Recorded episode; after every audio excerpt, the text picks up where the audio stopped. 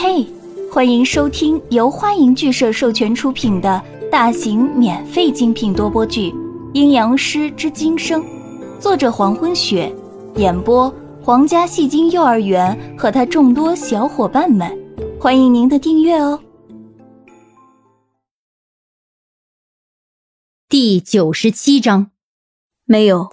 宋子阳转身向楼梯走去，我回书屋。杨帆的母亲。因为已及时得到医治，不会再有生命危险了。宋子阳从书屋出来已经一天了。哦，子阳路上小心点。对了，要告诉阿暖，过两天我去书屋蹭饭吃，到时候做些好吃的。杨帆听到宋子阳说要回去，贼笑的说出了自己的企图。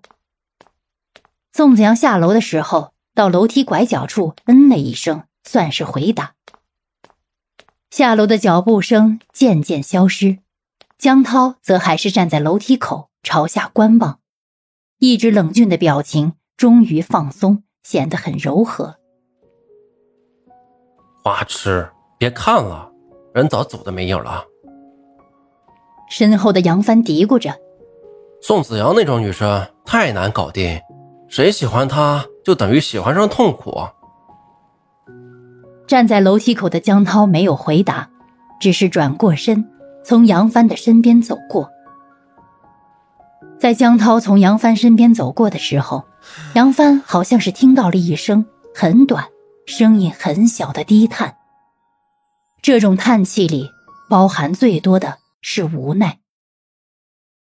市区南外环，宋子阳正步伐缓慢的在路上走着，一边走。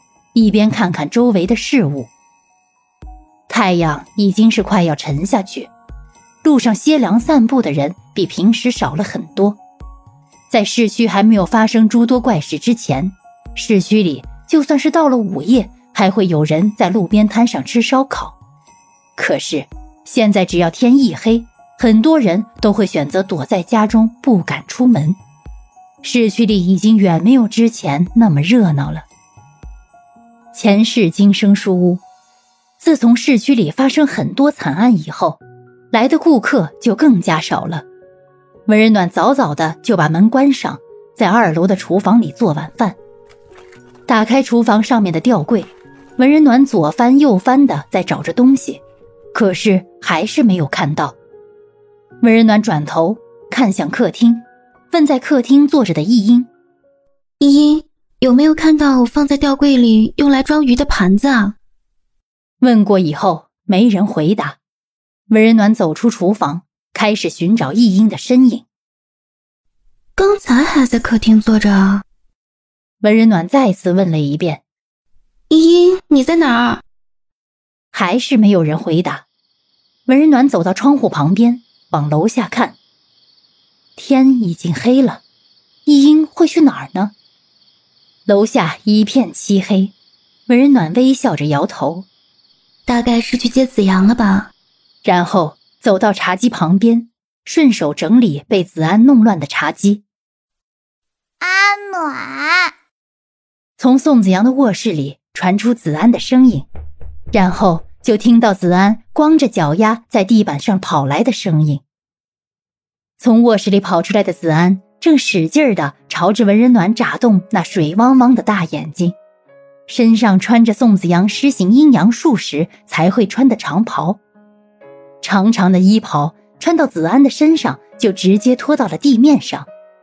衣袍是两层，暗红的绸布为底，上面用纯金线绣着青龙、白虎、朱雀、玄武四方神兽，绸布外面罩着一层黑色的丝纱。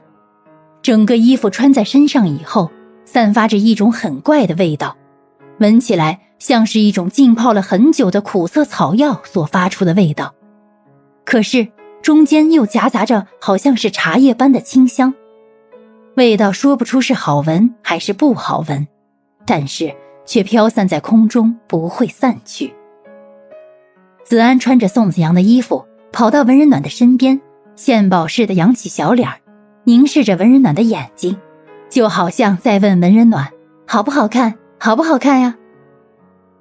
文人暖看着子安，唇边的笑意在不断的加深。在以前看到这件衣服，总会想到宋子阳冷着脸站在后院施法。此时，子安穿上了宋子阳的衣袍，倒显得特别的傻气可爱。子安，衣服会被脚踩坏的。文人暖低下头，看着子安脚底下踩着的衣袍，微笑着揉揉子安的脑袋。趁着子阳还没回来，赶快脱下来，要不然子阳看到以后会生气的哦。子安的脑袋一歪，眼睛眨动一次，然后转身，一边跑一边踩着长长的衣袍，一直踩进了宋子阳的卧室。温人暖坐在沙发上，等着子安换好衣服。突然，客厅里传出和猫叫声特别相似的声音，声音由远而近的传导进文人暖的耳朵里。猫叫吗？文人暖站起身，四处张望。声音再次响起，但这次的声音比刚才的叫声更大，而且更加刺耳，声音特别的尖锐，并且音调还很长。文人暖的目光停下。